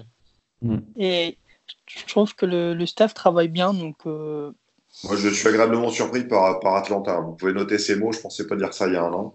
Mais Ouais. effectivement, il y a quelque chose d'intéressant qui se passe. Ouais, moi donc, aussi. euh, why not, quoi? Ouais. Parce qu'après. euh, moi, je le vois- de Werther et euh, et Jones Euh, Young, mince, Young. j'ai perdu. Young. et Young. Je l'appelle Trey Jones une fois sur deux aussi. Puis l'avantage, c'est que Young prendra, les... Young- Young prendra les tirs à trois points qu'il peut pas prendre aussi. Donc, Mhm. Effectivement. Et Werther aussi. Oui, oui, c'est vrai, la complémentarité fait pas... est, est pas déconnante à Atlanta. bah, c'est un. Mais ouais, bon, si on envoie un- tous les joueurs à Atlanta, au bout d'un moment donné, ça a bloqué. hein. Il va y avoir un petit embouteillage au niveau de l'effectif, je vous le dis. Euh, Antoine, là, au 13, au Miami Heat, qui a. Oui. Parce que pourquoi pas? Et Ben, la 12, à Charlotte. Ouais, C'est très Charlotte comme, euh, comme pick. hein. C'est extrêmement arrières, Charlotte. Hein? Les, les arrières qui savent rien faire, c'est c'est un peu leur, leur truc, euh, ça. C'est le nouveau Malik Monk. Ouais, c'est ça. Franchement, je j'espère qu'il va pas réussir. Que- là, il a, il a quand même pris, il a quand même pris deux trois coups de machette. hein. Oh la vache. Euh, Non, mais c'est toi, qui paraîtra. euh, C'est la complémentarité, tu vois. Tu nous sauveras. eh ouais, ouais, c'est ça. On dira oui, nous, vous- nous vous l'avions dit. Ah, on, en a, on en a quand même détruit un ou deux l'an dernier aussi. euh, bon, ça s'est globalement confirmé à peu de choses près. Oui, oui, non, mais après, on est- on n'est pas là pour être des oracles non plus. hein. On n'est pas venu pour trier les lentilles. Dit-il avec sa, sa gorge ça veut dire, mais je trouve ça très drôle. Bon, Talen Horton Tucker, c'est l'occasion de parler du NBA Combine. Et donc, vu que c'est Antoine qui a écrit l'article sur NBA Combine, c'est Ben qui va parler de Talen Horton Tucker. du coup. Ouais, euh, les gars, qu'est-ce qu'on fait avec Talon Horton Tucker? Il est mesuré au combine à 6,2 et demi. Ça, ça fait combien en mètres? Ça fait 1m80. 1,93 et euh, avec une envergure de, de 7,1 et demi. Donc, il a une envergure de presque un pied plus un, un pied plus longue que, que, que sa propre taille. C'est du jamais vu, je crois, dans l'histoire du combine. Corrige-moi si je me trompe, Antoine. Ouais. Ouais, c'est le, c'est le plus gros différentiel euh, taille envergure jamais mesuré en fait. Bah, de- depuis, depuis Dalcy dans Street Fighter, quasiment. hein. et, et si on regarde les photos a posteriori de Talon Horton Tucker, c'est vrai qu'il a des putains de longs bras. Là. Et c'est Ah oui? a- sur, Et- notre et- site, et sur notre site, la photo, elle est hallucinante. Il tend même pas le bras et il touche sa cheville, là. et, et il a l'air absolument ridicule parce qu'il a la poitrine faite euh, en forme de baril de bière. Euh, Alors Ben, Ben, je, je te, je te coupe, je te coupe. Un mec, un mec qui a cette envergure-là, tu lui dis qu'il est ridicule, mais à plus de 2 mètres de lui. Ah oui, Parce qu'avec les bras qu'il a de toute façon, À plus de 2m16. Ouais. c'est ça. Ah oui. pas bien. c'est clair, et avec un bâton là, pour, euh, pour bien mesurer. Mais, euh, mais euh, il a, la, il a la- la- la poitrine vraiment très large. Il fait, euh, je crois qu'il a pesé à 237 livres au combine. 100 105 kilos, oui, oui, c'est un, petit tonneau avec des, des allumettes en guise de, Il, il- il est énorme. Euh, c'est un joueur qui sait relativement bien gérer, euh, gérer l'offensive, c'est-à-dire que ça a été, il a porté le ballon pour euh, Iowa State pendant euh, l'année. Euh, il n'est pas extraordinaire comme, co- comme, comme meneur, comme slash point forward. Il n'a pas des stats extraordinaires non plus. Il shoot à 30% à 3, il shoot à 40% au total. Mais il y a quelque chose à faire avec Taylor Horton Tucker, les gars. J'arrive pas à comprendre encore, mais il y a quelque chose à, à- il y a quelque chose à, à- créer avec ce joueur-là. C'est- il, y a, il y a- il y a trop des outils bizarres pour ne pas être un joueur NBA. là. Et oui, on le rappelle pour les nouveaux, si on s'attarde autant sur euh, la longueur de ses bras, c'est que c'est quelque chose d'important. hein. Antoine, euh, pour, pour, pour ceux qui écoutent euh, peut-être pour la première fois, c'est c'est un truc à peu près vital, de- enfin pas vital, mais disons d'avoir des longs bras, ça aide. Bah, Prends-en un tyrannosaure, hein, il, il te répondra. je, je suis en roue libre, hein, je suis désolé, je suis en roue libre. C'est le strepsil. Mais non, mais- c'est ça. Si forcément d'avoir des longs bras, ça aide en défense, euh, que, ça soit au périmètre ou voilà au poste. Et, et puis comme je, comme je disais l'autre jour, je sais pas, où, je crois que sur Twitter, euh, tu tu shootes pas et tu contres pas avec la tête quoi. C'est les bras qui qui servent. il y en a qui ont essayé, ça fait un sport, mais bon, après, si tu veux, c'est pas très vendeur pour la télé. Quoi. Ouais, ouais, c'est- et, et du coup, euh, on pourrait, enfin, Talen Norton Tucker, euh, il a l'envergure pour jouer poste 4. Il fait 1m93, Oui, c'est ça, 92, pour- 93. Pour comparer un petit peu à, à des joueurs lambda. Et il a des grandes mains aussi, je suis en train de regarder là, parce que ça m'a intrigué d'un coup. Il a des très grandes Ah mains. oui, mais c'est- Robocop, il a, il a pas de cou non plus. C'est Ils l'ont assemblé en fait, c'est. Ouais, c'est ça. avec les C'est mauvaises Matrix pièces. quoi. Ils ont pris les restes et puis ils ont fait Euh, allez hop là, ça fait un joueur. Putain, j'ai j'ai des trous de mémoire. Comment il s'appelait ce joueur de Dallas là Matrix, mince. Capono? Je- Oh, non, Sean Marion. Sean Marion. Sh- Sean Marion, c'est ça. C'est Sean Marion. Physiquement, ça fait, il fait penser à Sean Marion quoi. Un peu. Du moment Ouais, qu'il n'a pas le même shoot. un, shoot, beaucoup plus joli que celui de Sean Marion pour le il A, il a un rapport, euh, il a un rapport. Enfin, même si, enfin, c'est pas une comparaison de profil, mais c'est un joueur comme Charles Barkley qui était pas forcément très haut, mais qui était à 6-10, je crois, d'envergure. Mm-hmm. Mm. C'est un profil un peu comme ça, un cube, un cube avec des longs bras. C'est pas courant. un peu moins athlétique, même un, un peu beaucoup. Euh, oui, sûrement beaucoup plus stable, mais bon, ça c'est un autre problème. Mais mm. euh, non, non, voilà, c'est des profils comme ça qui sont, sont pas très courants. Mais il y a, y, a quelque chose, y a quelque chose dans la boîte à outils, c'est certain. C'est ça. Romain, tu l'as vu jouer, toi euh, Bon, il y a du boulot, il y a du boulot. Il y a des, faut dégrossir, quoi. Alors, je l'ai vu jouer en fait lors d'un match que j'ai commenté avec notre ami Alexandre. donc, pourquoi je l'appelle Alexandre à chaque fois? C'est toi qui me mets dedans. avec, Excuse-nous, Alex. Euh, un match que j'ai commenté avec Alex Biggerstaff, euh, c'était la finale de la, la, finale, je crois, de la de, la, grande, de, la, de, la, grande 12, voilà, euh, où, où, finalement il n'y a pas forcément de structure dans ce qu'il fait. Il va un peu tout droit, mais finalement c'était très efficace. J'ai été un peu sceptique au départ. Il nous a fait prendre un ou deux fous rires avec Alex pendant le match parce que il part sur des spins, sur des choses parfois un peu curieuses, mais il y a une vraie efficacité dans ce qu'il fait. Et en creusant un peu le dossier, on se rend compte que c'est un joueur qui a une euh, quelque part presque une finesse technique dans ce qu'il fait, mm. un très bon premier pas. Il peut finir euh, sur des situations d'appui euh, en se désaxant complètement, désaxant bien le ballon. Il peut passer en dessous les joueurs, utiliser ses deux mains, etc., etc. Et j'ai tendance à dire que j'ai beaucoup de profils. Après, ce sera pas forcément un mec qui va qui va révolutionner le basket, mais le risque pour moi avec n'est pas très élevé. Parce que quoi qu'il arrive, il y aura quelque chose. S'il est pris haut, inévitablement non. Mais si c'est un mec que vous prenez sur un deuxième partie de premier tour, euh, voire jusqu'à un late first, je pense pas que ce soit un gros risque. Hmm. Et, tu parles d'efficacité, ben 70% euh, au cercle, c'est juste exceptionnel pour quelqu'un qui fait 1m93. Hein. C'est pour ça qu'il part, parfois dans les. Enfin, j'encourage, je, vais faire une phrase un poncif, j'encourage nos auditeurs à aller sur, sur les internets regarder par eux-mêmes s'ils n'ont jamais vu ce profil, parce que, parce que je trouve qu'il a quelque chose de très intéressant près du cercle, une agilité en plus qui est, qui est un petit peu surprenante pour sa taille. Il sert très très bien de ses bras, et quand on a des bras comme ça, encore une fois, c'est c'est un peu mon obsession. Quand on a des bras comme ça, qu'on est capable de désaxer son ballon, ça peut donner des résultats, des choses techniquement très, très, très, très intéressantes. Tu dis quelque chose d'intéressant, euh, Antoine, en, plus de, des bras, des très long bras. Euh, Norton Tucker, c'est aussi des, appuis euh, par rapport à son poids. Il fait plus de 100 kg alors pour 1m93. Euh, des appuis un peu de danseuse, quoi. C'est assez impressionnant. Il est, il est très vif sur les appuis. Ouais, ouais. Alors, euh, les danseuses, je suis pas sûr. oui, ah bah, une grosse danseuse, quoi. On est quand même pas tout à fait, c'est pas le Bolshoi, quoi. Hein. On n'est pas. ouais, j'avais un peu de mal, mais, mais ouais, il est léger il est léger sur ses pieds. Il est son, seul défaut physique, euh, on va dire, parce que même sa taille, 1m93, c'est pas, c'est plus un défaut vu les bras qu'il a. Son seul défaut physique, finalement, c'est qu'il est pas très, il, est pas très explosif et il est pas très, il est pas très vertical non plus, quoi. Ouais, son premier pas est pas dégueu quand même. Hein. Il est, capable de finir, de finir. Euh, il n'est pas vertical, mais il peut finir sur des appuis, euh, sur un appui ou sur deux pieds. C'est pas gênant. Mais il est, a quand même un premier pas qui est pas dégueu. Et je trouve que c'est un profil de ce que, ce que, ce appellent un light foot runner, c'est-à-dire que c'est un joueur qui est vraiment sur la fréquence et qui est vraiment rapide sur ses pieds. C'est ce que tu viens de dire. Euh, après, il est peut-être pas forcément très explosif, mais il y a explosif, je vais y arriver.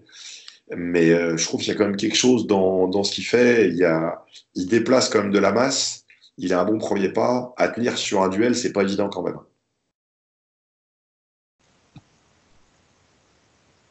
Personne ne veut répondre à Romain? Bah, Ça y est, on a perdu. bah, ben, ben, non, mais, mais, mais je suis d'accord qu'il n'est pas ultra explosif, mais il fait passer la manière dont on utilise euh, son corps. Il me fait penser à Josh Hart dans, les, euh, dans ses vieux jours avec Villanova, où est-ce qu'il ne sera pas nécessairement justement explosif, mais il va bousculer les gens et, il va se, se, faufiler en dessous. C'est exactement ça.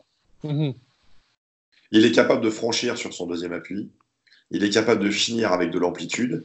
Et moi, je reste persuadé qu'on n'a pas besoin d'être forcément très explosif pour avoir un bon premier pas. Il suffit, de savoir où mettre son épaule et où mettre son deuxième appui. C'est-à-dire que c'est des joueurs comme, euh, encore une fois, toute proportion gardée, profils différents, etc. etc. Mais vous regardez Luka Doncic, Luka Doncic il n'a pas forcément, Luka Doncic, un premier pas révolutionnaire. Son deuxième pas est très bon.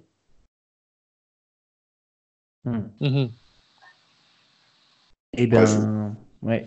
On, entend, on entend l'amour. On entend bah, disons que si, il est un peu, il est un peu comme notre ami, notre ami Kabengele. S'il y avait un wagon Horton Tucker, je, serais dans le wagon Horton bah, Tucker. Ce serait un, très gros wagon. faut, oui, faut un wagon, faut un wagon bien oh, accroché.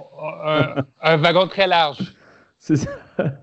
C'est ça, un, bon train de marchandises. Euh, Manu, euh, on ne t'a pas beaucoup entendu euh, sur Horton Tucker. Qu'est-ce que tu penses de son jeu offensif, de, sa créativité? Est-ce que pour toi, il a les outils, puisque ça va aussi être aussi ça la question, au niveau de son rôle? Est-ce qu'il est capable de, jouer un, poste 2 Est-ce que tu le vois plutôt même au poste 1 un peu costaud? Comment tu le vois jouer, évoluer? Un plus 2 que 1. Parce que pour moi, 1, il n'a pas, pas la vision pour, il n'a pas le jeu pour. Après, je trouve que c'est un, joueur au premier abord, si on se dit euh, on va pas le regarder, on va aller voir un autre joueur et au fil du match, on va se dire ouais, ok, en fait, il a un truc. Et euh, je trouve qu'il a, fait pas une chose bien, mais il fait plein de choses en fait. Et euh, moi, je trouve ça assez cool. J'ai pour Romain parler de tes accès, enfin, au panier. Et là-dessus, moi, il m'a impressionné parce que c'est l'ombre au final, c'est un super avantage parce qu'il peut vraiment tout faire aller au-dessus, en dessous, vraiment euh, une main, deux mains. Il, fait, il me fait penser des fois à, à Rajon Rondo quand il fait ses, euh, ses doubles pas inversés, où vraiment il, il, lance son bras et euh, tu dis waouh, comment il fait quoi. Et lui, bah, c'est ça, mais avec des bras deux fois plus grands. Et c'est vraiment, ça lui permet de faire vraiment plein de trucs. Sur les matchs que j'ai regardés en fin de journée, là j'ai fait waouh. Il y a franchement des paniers qui sont assez impressionnants. Après, je vais, moi, je tilte sur le, shoot encore. Bah oui, hein. 62% lancé franc, 30% à 3 points, 22% à mi-distance. C'est ma maraude à moi. Moi, je, je, pense que bon, le tir, le tir, il y a quelque chose à faire, c'est inévitable, parce qu'il n'y a, y a, y a, pas, a pas vraiment de structure encore dans son, dans son tir externe, et c'est une limite aujourd'hui. Euh, après, je pense qu'il y a, il a quand même un volume de tir qui est pas inintéressant, il en a pris 160. Je pense qu'on est, on est, on est sur. Alors, je l'ai encore, je l'ai peut-être pas vu jouer suffisamment pour ça, mais on est sur un problème qui doit être pour moi autant. Euh, mécaniquement, il est capable de faire des choses. Euh, c'est assez fluide. Il a, un, il a un petit step back à trois points qui est pas, qui est pas inintéressant.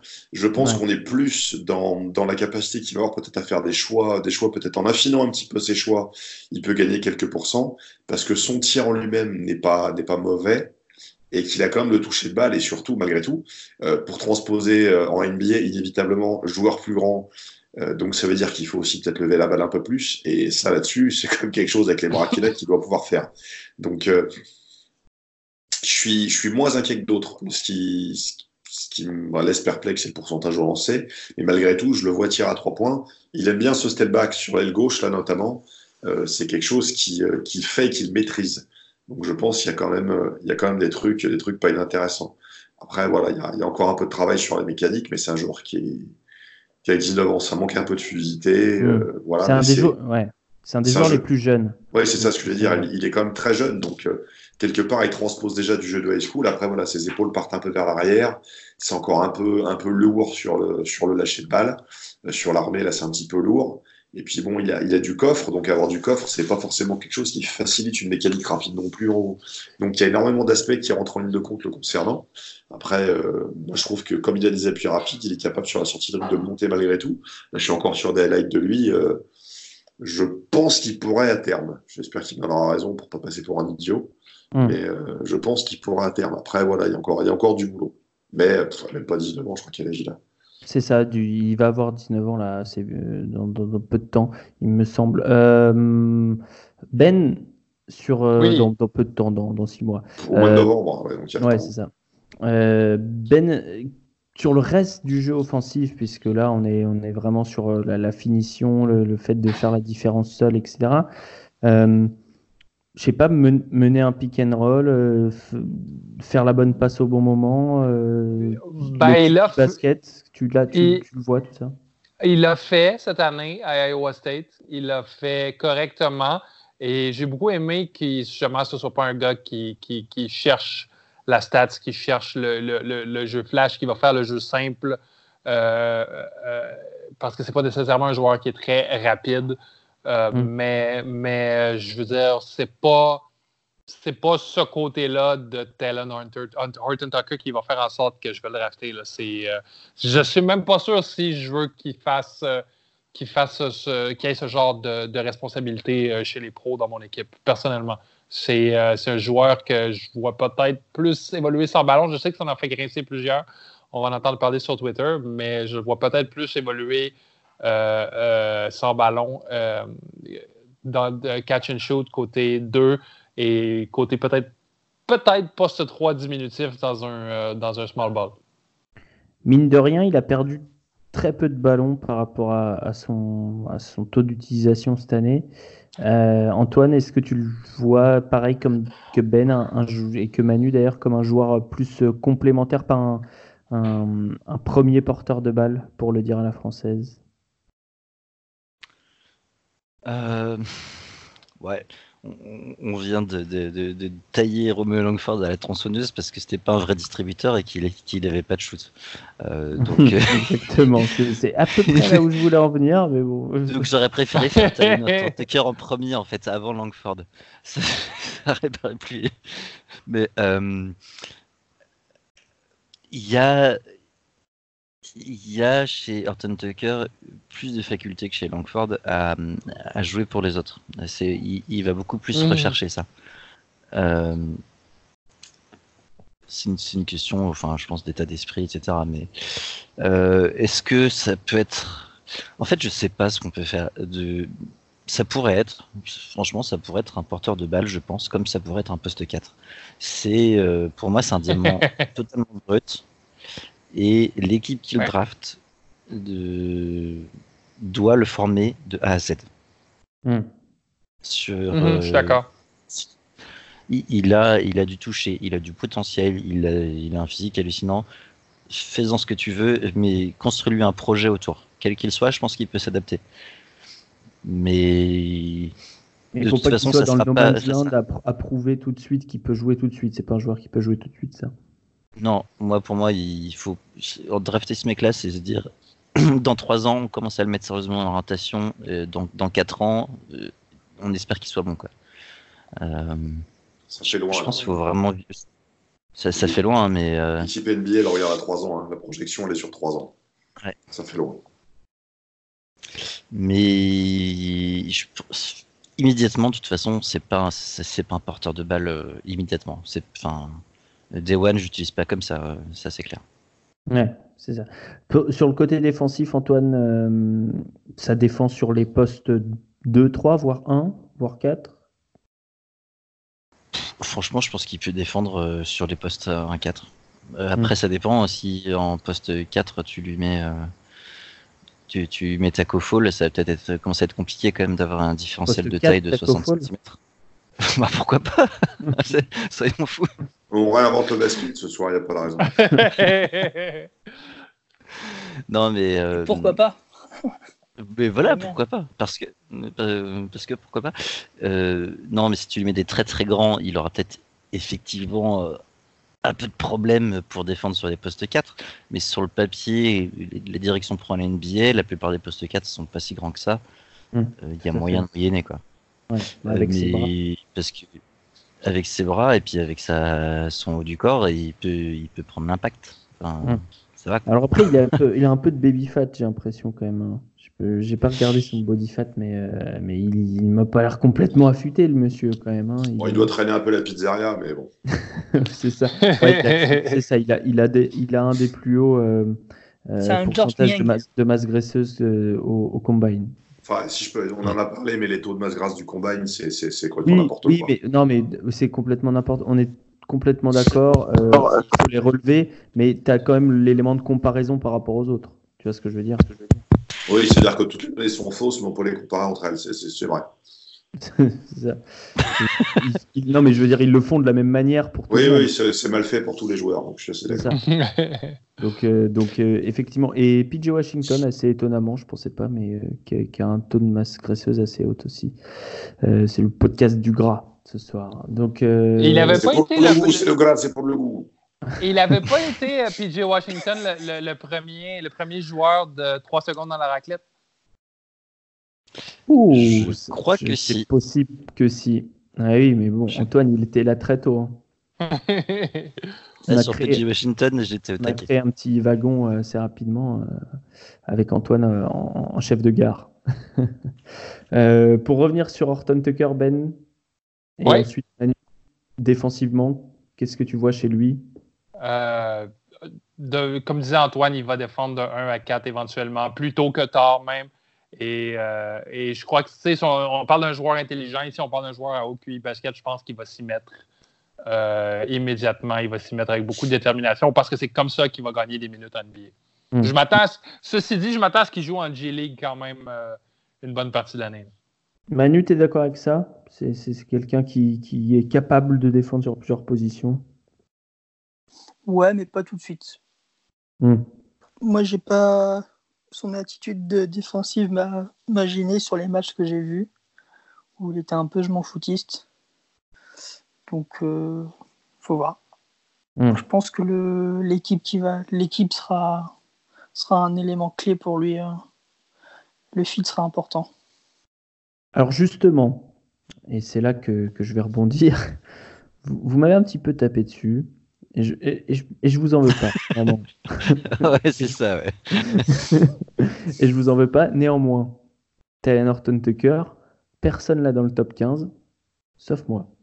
Donc maintenant, vous allez me dire pourquoi il est aussi bas chez vous, alors que Romeo Langford est plus haut, Venant d'un mec qui a mis Robert Langford à Phoenix, bon, et que, et que vous l'avez passé à la tronçonneuse. Mais dans pour moi, euh, je crois que je l'ai oublié dans mon top 60. Ah, c'est possible, c'est possible, c'est possible. Parce, que- parce honnêtement, honnêtement c'est un joueur que je vois euh, beaucoup trop haut, qui va être drafté dans le top 15, soit à Détroit, soit à, euh, à, euh, Moi, je Miami. Charlotte, Charlotte, Miami. Euh, je, vois, je vois toutes ces équipes-là prendre de l'intérêt en- envers Taylor Norton Tucker justement pour son potentiel et ils vont avoir à le développer. Euh, en espérant qu'il ne tombe pas à Détroit, ce serait une, euh, ce serait une, euh, une situation assez cauchemardesque pour lui. Mais je le vois, je le vois facilement dans le top 15. Hmm. Romain, est-ce que tu as une... Moi, je l'ai mis à Miami parce que je trouve que c'est une équipe qui prend un- relativement bien son temps avec les prospects comme lui. Est-ce que ça te paraît euh, une, une option euh, correcte? Moi, entre, entre, euh, autour de la 15e, c'est- ça, ça colle, mais c'est un peu tôt. Je l'avais rappelé plutôt 18, euh, 18-22 dans ces eaux-là. 18-22, donc euh, Indiana, San Antonio. C'est un joueur très Spurs, hein, parce qu'on dit Bah les oui. Spurs, Ouais. ils draftent des joueurs intelligents, machin, c'est pas vrai. hein. Les, joueurs, ils draftent- ils- les Spurs, ils draftent des joueurs qui ont des capacités physiques incroyables. Ils ont, dra- ils ont drafté euh, Lonnie Walker, ils ont drafté des jeunes Temeray, c'est que des mecs hyper longs. Euh, donc, euh, donc ça colle, ça colle effectivement à ce que, avec ce que les Spurs recherchent ces dernières années. Antoine, Euh, bah, pff, toi, moi, moi, je l'ai mis. Pourquoi je l'ai 23 mis à pas Utah. Tu l'as à Utah. il, faut, il faut dire que Talon Norton Tucker, dans les mocks, il a fait le yo-yo. Oui. Un truc de malade cette année. hein. Il est monté des fois je- Mhm. dans le top 10 quasiment, et euh, 10-11 dans certaines mocks, et puis après il redescendait au 25-30. Et... C'est c'est dur de savoir ce que les équipes en pensent. Euh, Il lui faut du temps, donc il faut une, une franchise qui, qui lui donne de l'amour. Euh, je pense qu'il y a effectivement dans 18, euh, 18 Pacers, 19 Spurs, euh, il y a des, c'est des bonnes équipes pour lui, je pense.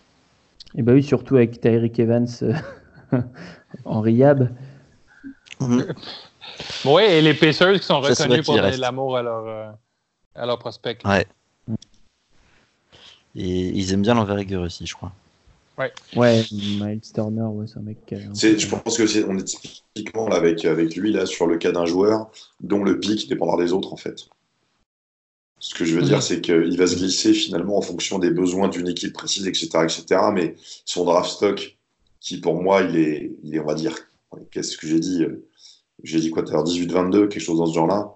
Mhm. Euh, son draft stock qui est dans, dans ces eaux-là montera peut-être un petit peu ou descendra peut-être un petit peu en fonction de qui va lui glisser devant ou autre. C'est, c'est... Je pense que lui sera plus victime, euh, entre guillemets, de, de peut-être de choix ou de choses comme ça, que, que, Mm. que de donner sa valeur réelle, dans un sens comme dans l'autre d'ailleurs. Oui, c'est c'est plus la hype des autres qui va faire, euh, qui va faire son destin, effectivement.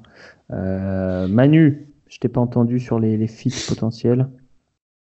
Toi, tu l'as à Boston, comme dirait Ouais, à Boston, enfin. Moi, je- bah, Bah, il- c'est une équipe qui va prendre son temps. C'est pas, ils s'en foutent. Hein. Manu. Ils Leur ont beaucoup de eux, choix de draft en plus. Aussi- euh, Et ouais, c'est aussi un des éléments. euh, ils, ont, ils ont trois premiers tours, donc je me dis ils peuvent bien s'en débarrasser d'un en faisant un petit euh, un test quoi, ouais, sur- tout à fait. moyen à Tout à long fait. terme. Ouais, ouais, Comme sur ils sont en train de faire avec Gabriel. contract, quoi. Ouais, et ce serait une manière de mettre de la pression sur euh, Marcus Smart et de peut-être l'échanger euh, dans un pour aller chercher un, un Anthony Davis ou quelconque. Hum. Tu vois loin, toi, Ben. hein. Ben ouais, mais ils sont dans la course à Anthony Davis présentement. C'est sûr que Smart contre Davis, bien sûr, ça ne sera pas le seul échange. Il va y avoir un Jason Tatum ou quelque chose du genre euh, d'inclus, mais, mais, mais Marcus Smart est, est- il y a eu beaucoup de rumeurs comme de quoi Marcus Smart serait inclus dans cet échange-là à cause de son salaire et un Talon Horton Tucker aurait au moins le potentiel de le remplacer. Hum, Effectivement. Mais tu me feras le plaisir de placer Talon Horton Tucker dans ton top 60 pour qu'il remonte un peu. Absolument, c'est qu'un un, un honnête oblige, j'en fais un à chaque année. Parce que, parce que là, il est derrière Tyler Hero avec ses bras de T-Rex, là, et ça va pas du tout. Donc, euh, Ça me fait rire les T-Rex, désolé. c'est vrai, Tyler Hero Après, qui. le- Ouais, vas-y, Antoine. Euh, ouais, non, je, je, je me dis, je regardais les, les, les- l'ordre de draft et je me disais après 22, ça, s'il n'est pas choisi au pick 22, ça, peut- ça peut être compliqué pour Talon Horton Tucker. Mm. Ah, parce que les, des équipes comme le Jazz, les Sixers, euh, Portland, enfin, il y, a- il y a beaucoup d'équipes qui vont chercher à se renforcer pour l'année prochaine, Se pour dans deux vite, ans ouais. maximum. Ouais, tout à fait. Et, du, et Ouais, là, il n'aurait pas Alors, tout à fait sa place. Après, les forcément. Sixers, ça les a pas empêchés de drafter Zaire Smith l'année dernière. euh. Oui, Et Cleveland en qui- c'est 26. pas faux. Cleveland, Cleveland en 26, ouais. 26, ouais. Mais je, je, je vois très ça, bien fait, Utah. ça fait bas pour euh, lui. hein. Oui, Je vois très bien, je vois très bien Utah risquer sur euh, Taylor Norton Tucker parce qu'ils ont un joueur blueprint pour lui qui est Jake Crowder. Ah, tu penses que c'est son, c'est son, son potentiel, c'est Jake Roder Euh, Ça serait, non, mais ce serait, ce serait- il, serait un- il jouerait des postes plus petits que Jake Crowder, c'est sûr, mais, mais, mais on peut, il pourrait se développer en un joueur à la Jake Crowder, oui. Hum, D'accord. Très bien. Messieurs, est-ce qu'on a quelque chose à ajouter sur THT, Talon Horton Tucker? Oui, je vous évitais un jeu de mots merdique avec le mot talent. Ah oui. Ah oui. Voilà, je, je- je tenais juste à le préciser. Très bien. Très bien. Bon. A perdu Bête, franchement, c'est pas du tout la meilleure du podcast. Et toi, Je la trouve très drôle quand même. Ben, vous voyez, à mon âge, là, on a un gène qui s'active pour les jokes de papa. là. Je sais pas, je sais pas comment je dois le prendre, mais bon. c'est ça. Hey, c'est toi ça, qui l'as fait la blague. Il Là. t'a- Il t'a relégué en pilier de comptoir de PMU, là, d'un coup. C'est ça. J'ai aucune idée de ce que ça veut dire. Je suis peut-être juste fatigué. Pilier de comptoir de PMU, est-ce que c'est une insulte? oui, Dans certains cas, ça ça peut. peut. Ça peut. Qu'est-ce que ça veut dire?